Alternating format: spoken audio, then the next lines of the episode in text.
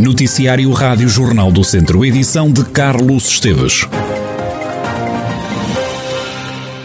Dar internet aos territórios até agora sem cobertura de rede é o objetivo do governo, que espera até ao final do ano conseguir atrair investidores para o interior, como explica Ana Brunhosa, ministra da Coesão Territorial a ausência de conectividade digital ainda em muitos espaços dos nossos territórios do interior. Também estamos já a trabalhar num grupo de trabalho que estamos a coordenar, o Ministério da Coesão Territorial, a trabalhar para definir e identificar todos os territórios que não têm cobertura, porque temos já previsto no âmbito do PT 2030, do próximo quadro comunitário, verbas para lançarmos, eu gostaria de ser até ao final do ano, um procedimento concursal para que os operadores venham uma vez que no interior eh, os operadores não vêm sem apoio, sem financiamento, para podermos dotar os territórios do interior de conectividade digital fixa e móvel, porque o objetivo é esse. Vão ser investidos 400 milhões de euros neste concurso. Nós estamos a falar de um investimento de cerca de 400 milhões de euros, é a estimativa que temos, e, portanto, iremos lançar um concurso público internacional até final do ano. Estamos neste momento a fazer o levantamento junto das operadoras com um extraordinário apoio da Anacom e depois a ideia é, junto de todos os autarcas, afinar esse levantamento das zonas que não são cobertas, porque ninguém melhor do que os autarcas sabe aquilo que é necessário nos territórios e que ainda falta cobrir. Ana Brunhosa, Ministra da Coesão Territorial, o Governo quer abrir um concurso para assegurar internet no interior português até ao final do ano.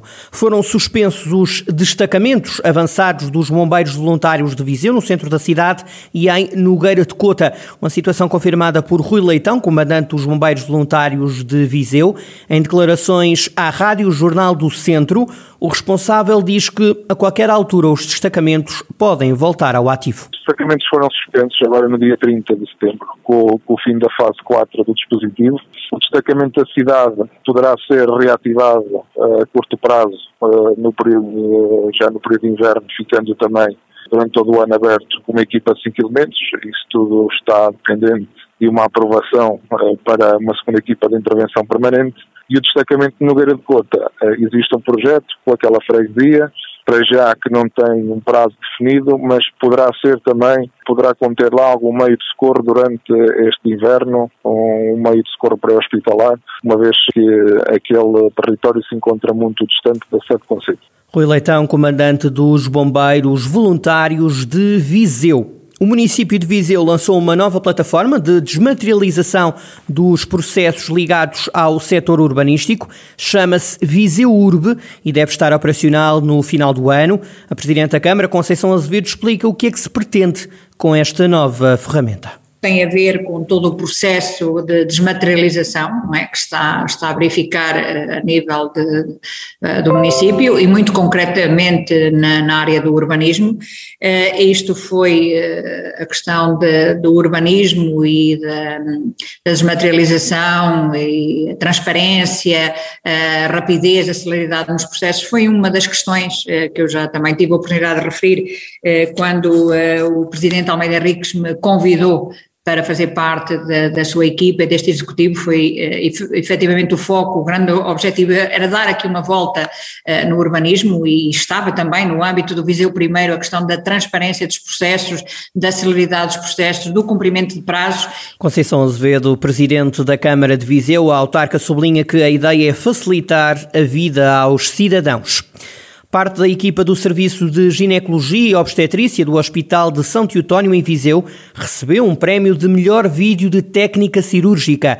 Este reconhecimento aconteceu num congresso europeu, como explica o médico e coordenador da unidade, Nuno Nogueira Martins. Nós, a cada dois anos, temos um congresso europeu de ginecologia e obstetrícia e nesse congresso habitualmente são premiados os cinco melhores trabalhos de vários tipos. Um dos tipos de trabalho é o melhor vídeo cirúrgico e foi uh, esse o prémio que nos foi concedido nesta edição, a 26 edição do Congresso Europeu, que teve lugar uh, agora no início de setembro em Atenas. No vídeo de 4 minutos é mostrada uma técnica inovadora que permite saber em que estado se encontra o cancro do endométrio. Nos tempos modernos, portanto, desde que eu vim para cá há cerca de 10 anos, foi a primeira vez que conquistámos o prémio. Já tínhamos concorrido várias vezes, portanto, tínhamos submetido trabalhos em todas as edições do Congresso Europeu, mas esta foi a primeira vez que, fomos premiados, de facto. Nós temos um serviço uh, grande, por vezes maior do que, as pessoas uh, pensarão. No caso deste vídeo, tratou-se de um vídeo cirúrgico, de uma técnica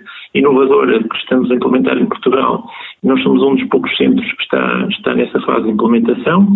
Já fizemos mais de 20 uh, eh, cirurgias com esta nova técnica que permite uh, diagnosticar um cancro do endométrio, portanto um cancro, uma, uma doença maligna da parte do útero, está ainda localizada ou se já se encontra eh, espalhada. E, e, assim, com esta técnica que é menos invasiva do que costumávamos usar classicamente, conseguimos remover estes pequenos ganhos e descobrir, sem mais atitudes agressivas, se eh, a doença ainda está em início ou não. Nuno Nogueira Martins, médico e coordenador da Unidade de Ginecologia e de Obstetrícia do Centro Hospitalar Tondela Viseu, que recebeu um prémio no último Encontro Europeu da Especialidade.